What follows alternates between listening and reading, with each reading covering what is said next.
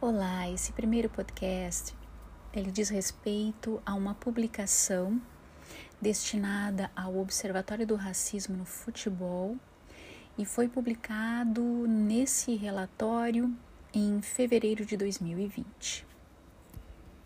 Então, é, trata-se então de uma de uma pesquisa que foi feita para a realização desse texto uma, uma série de pessoas é, responderam a um questionário e dizendo qual, se, qual eram as injúrias, os relatos ofensivos que mais uh, que, que, eram recorrentes quando essas pessoas assistiam uma partida de futebol no, num, num campo né? Então, é, o, o texto foi intitulado O Valor Atribuído à Palavra, Macaco, e outras injúrias no contexto do futebol brasileiro. A palavra macaco, então, foi a que teve mais ocorrências e que mais chamou a atenção dessas pessoas, por isso essa palavra está entre parênteses, porque nós vamos então contextualizar é, o que como foi feita é, como foi feito esse, esse, essa pesquisa né? E quais os resultados. Então vamos lá. Vem da filosofia da linguagem a noção de valor referindo-se à construção ideológica da consciência na medida em que o sujeito sempre valora o seu dizer em relação com outros dizeres e assim marca uma posição ideológica Segundo Bakhtin, não há neutralidade nos discursos e tampouco no uso da linguagem, pois as palavras só ganham sentido se contextualizadas e socialmente apreciadas. Contudo, as palavras moldam nossos sentimentos e, e o emprego de algumas dessas palavras não só potencializa tensões vividas no cotidiano, como interfere diretamente na autoestima e na construção identitária das pessoas ou de grupos discriminados.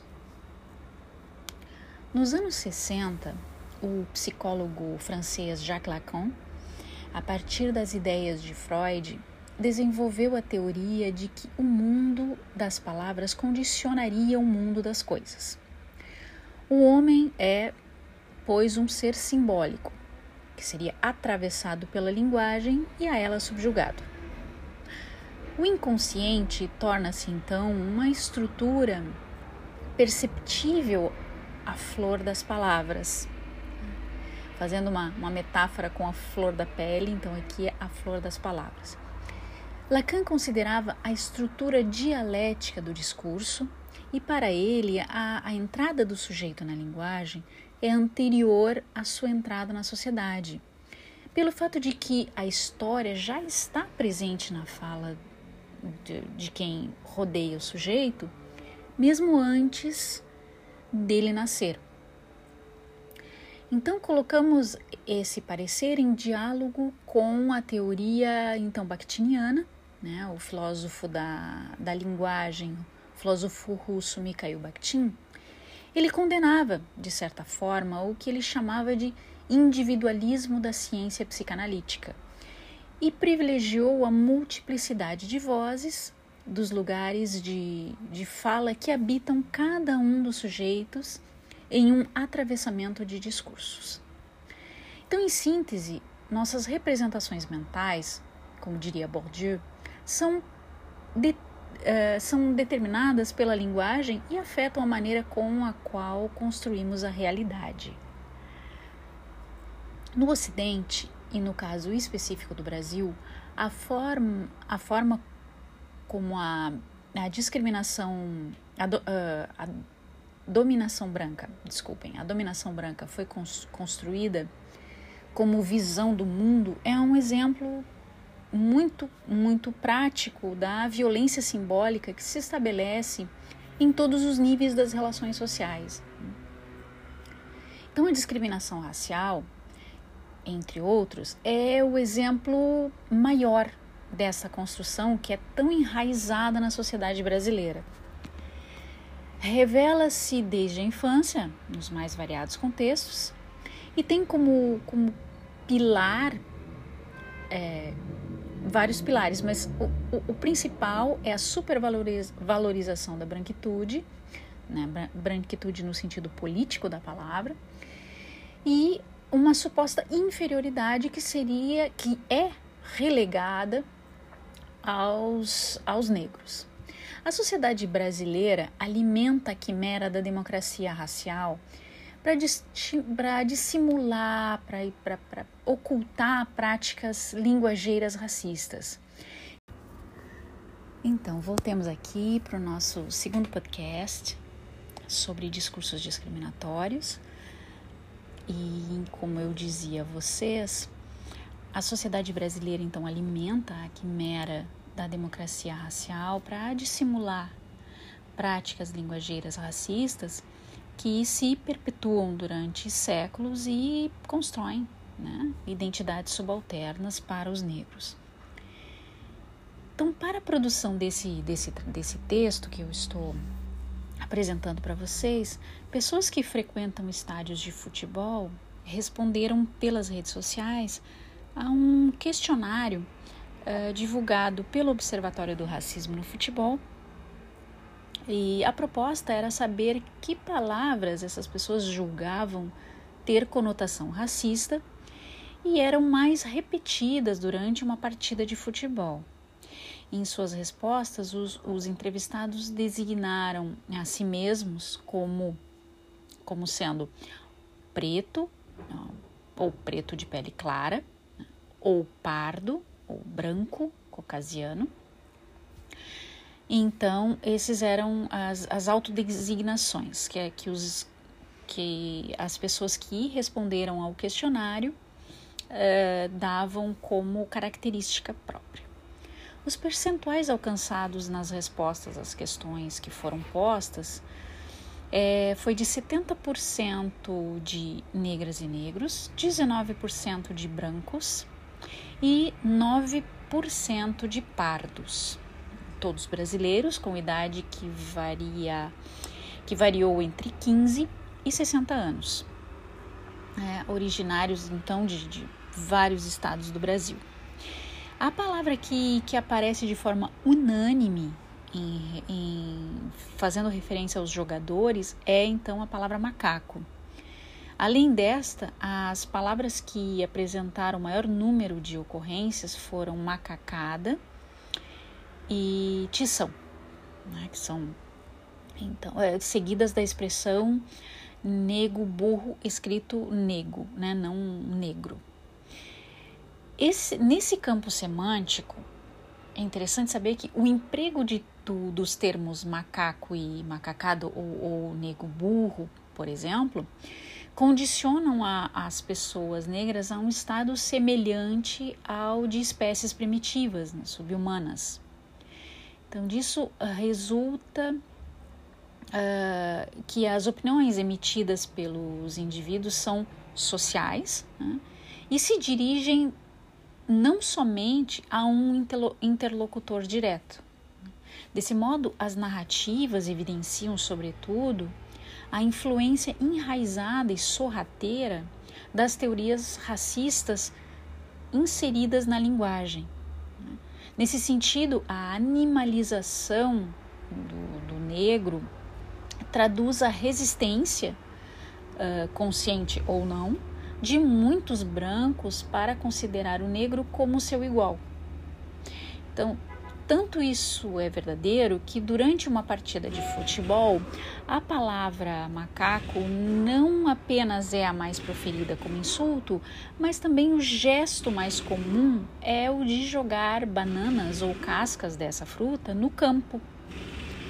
Então, quando, quando questionados a respeito de que sobre o que pensam, né?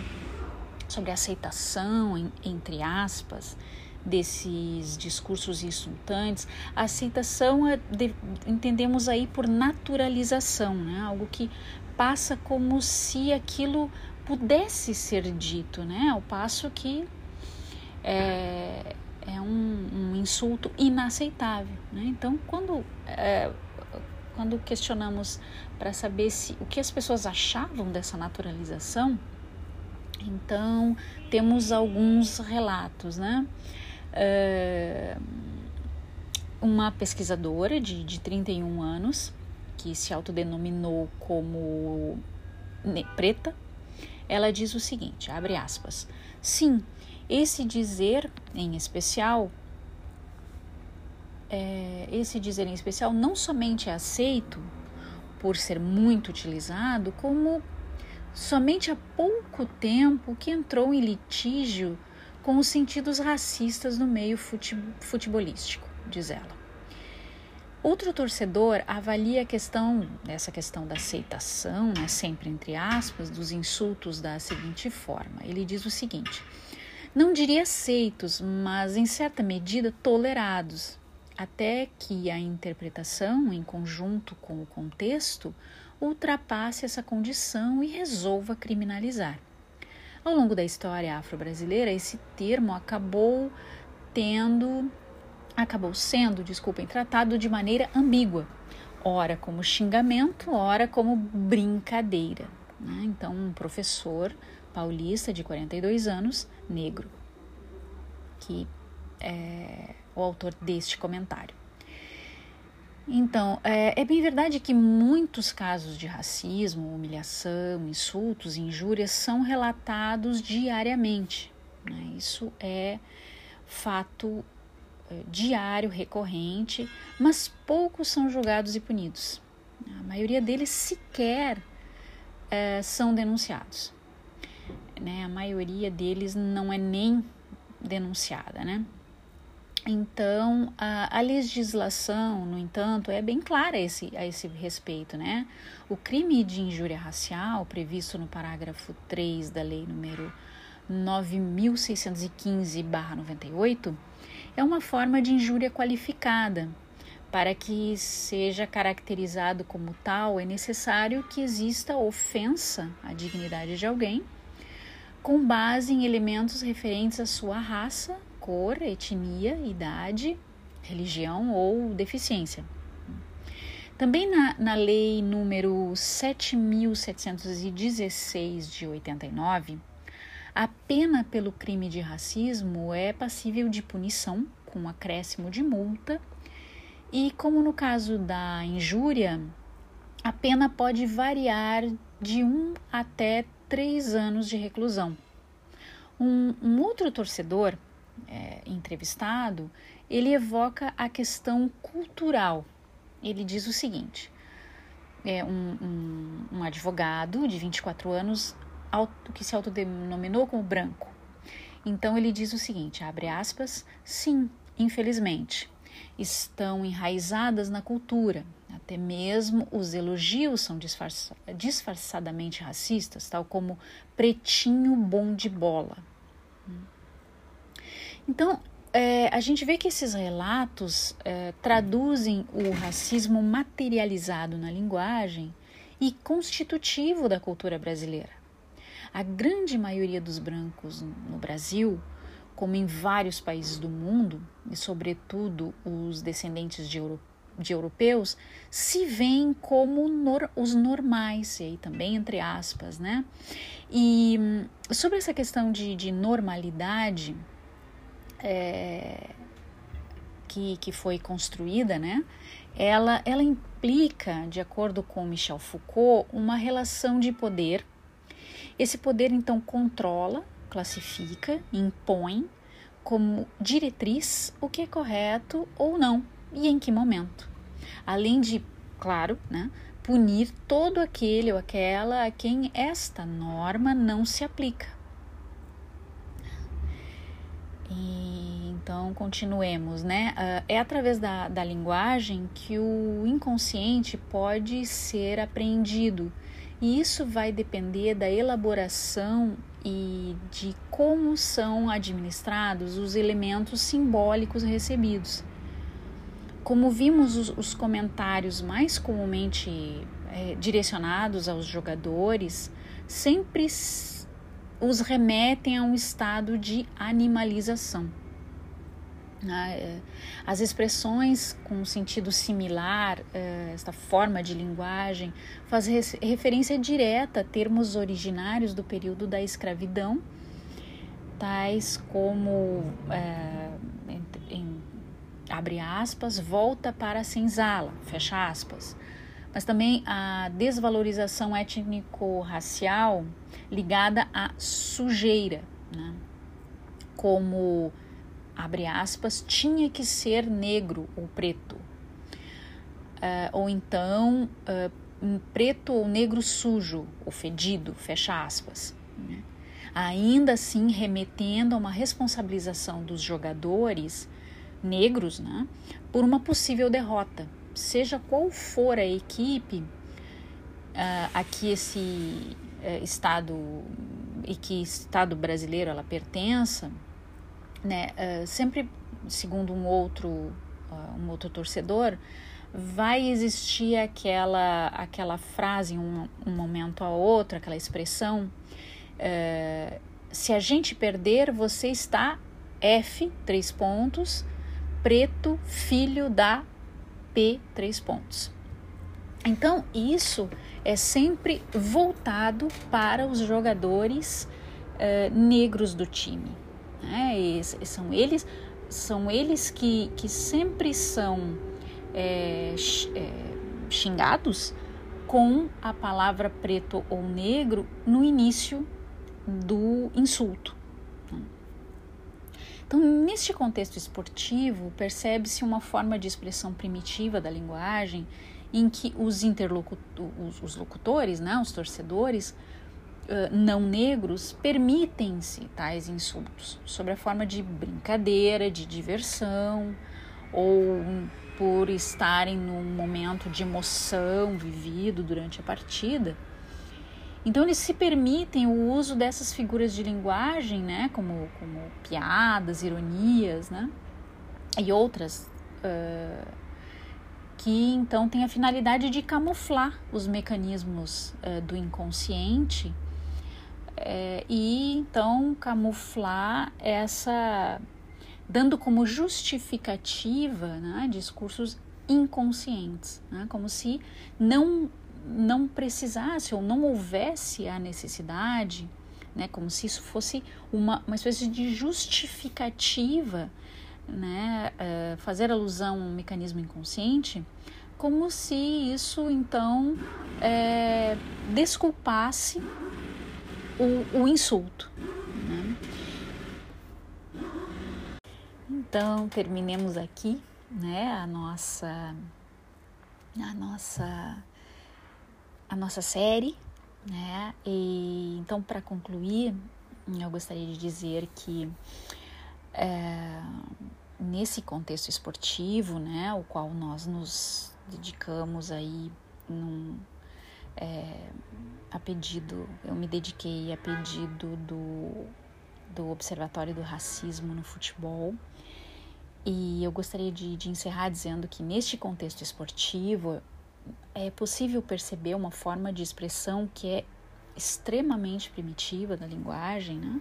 em que os locutores, no caso os torcedores que não são negros, se permitem tais insultos sobre a forma de brincadeira, de diversão, como se é, o fato de evocasse uma emoção vivida durante a partida desse né, liberdade para que eles dissessem, é, né, que eles expressassem, explícito, fosse explícito todo o racismo que é tão estruturado, né, que é tão estrutural na nossa sociedade, né? O uso dessas figuras de, de linguagem, como ironias, né, piadas, sarcásticas, né, eh, tem a finalidade então de camuflar o, os mecanismos do inconsciente, né? Então, dentro desse, dessa tentativa, né, de camuflagem, muitas vezes os sujeitos, os sujeitos é, que cometem esse, esse tipo de crime de racismo, eles se escondem então atrás do mecanismo inconsciente como se não houvesse uma necessidade de responsabilizar-se pelo dito. Né? Então existe essa essa força de é, é, essa confiança de que é permitido, de que nada vai acontecer. Então, isso realmente é o ponto uh, que, que produz e, e, e, serve de manutenção né, para essa, essa camuflagem, digamos assim, dentro dessa, dessa estrutura de poder simbólico que camufla então os mecanismos do inconsciente, ou que tem a tentativa de. Né?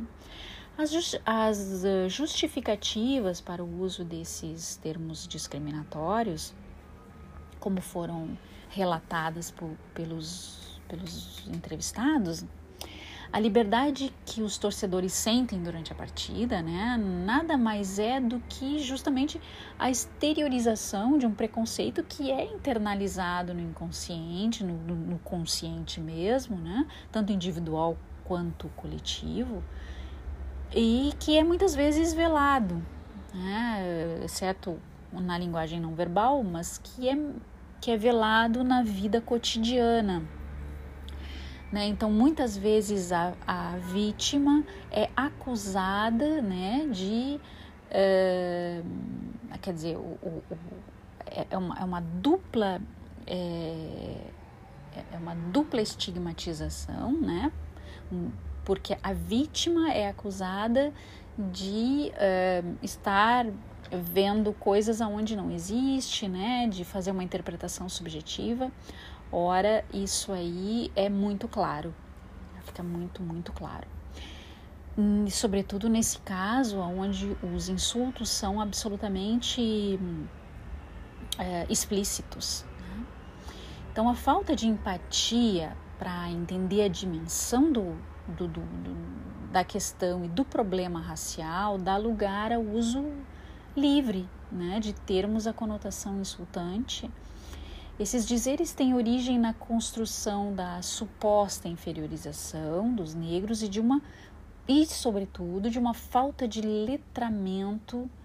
Uh, então, letramento é o desenvolvimento do uso da leitura escrita nas práticas sociais, né? de um letramento racial desde a infância. Então, tal letramento, acredito eu, que é, permitiria ou ajudaria, né, desde cedo, uma melhor compreensão do valor que as palavras têm, bem como o contexto onde elas estão inseridas. Né? Então, nesse caso da discriminação, seria de, de muito bom tom que começássemos a trabalhar nas crianças todos esses aspectos da estrutura. Quer dizer, muita coisa já está sendo feita, já está com uma, um avanço, uma evolução bastante importante dos movimentos negros, mas é importante que haja uma conscientização de forma generalizada e cada vez mais abrangente para que as, as próximas gerações possam então aderir e colocar em funcionamento esta produção de sentido. Bom, então é isso, queridas e queridos amigos. Resta então é uma série de, de podcasts sobre discurso discriminatório e foi um, um para essa tentativa, que eu chamo de teste, é, eu fiz a leitura comentada de um texto que eu fiz para o Observatório do Racismo no Futebol. E foi em 2020, foi publicado em 2020. Eu convido todos, todas e todos a acessarem o, o texto no link do Observatório do Racismo, é, no relatório anual de 2020 e vocês encontrarão o meu texto e outros uh, textos incríveis sobre essa temática que eu recomendo. Né, essa temática tão importante. Então é isso, eu agradeço a todas e todos pela visita, pela escuta. Espero que tenham gostado. Aos poucos eu vou colocando outros textos, outras, é, outras reflexões. Né? Então, muito obrigada. Tenha um, um ótimo dia, uma ótima semana. Tchau, tchau.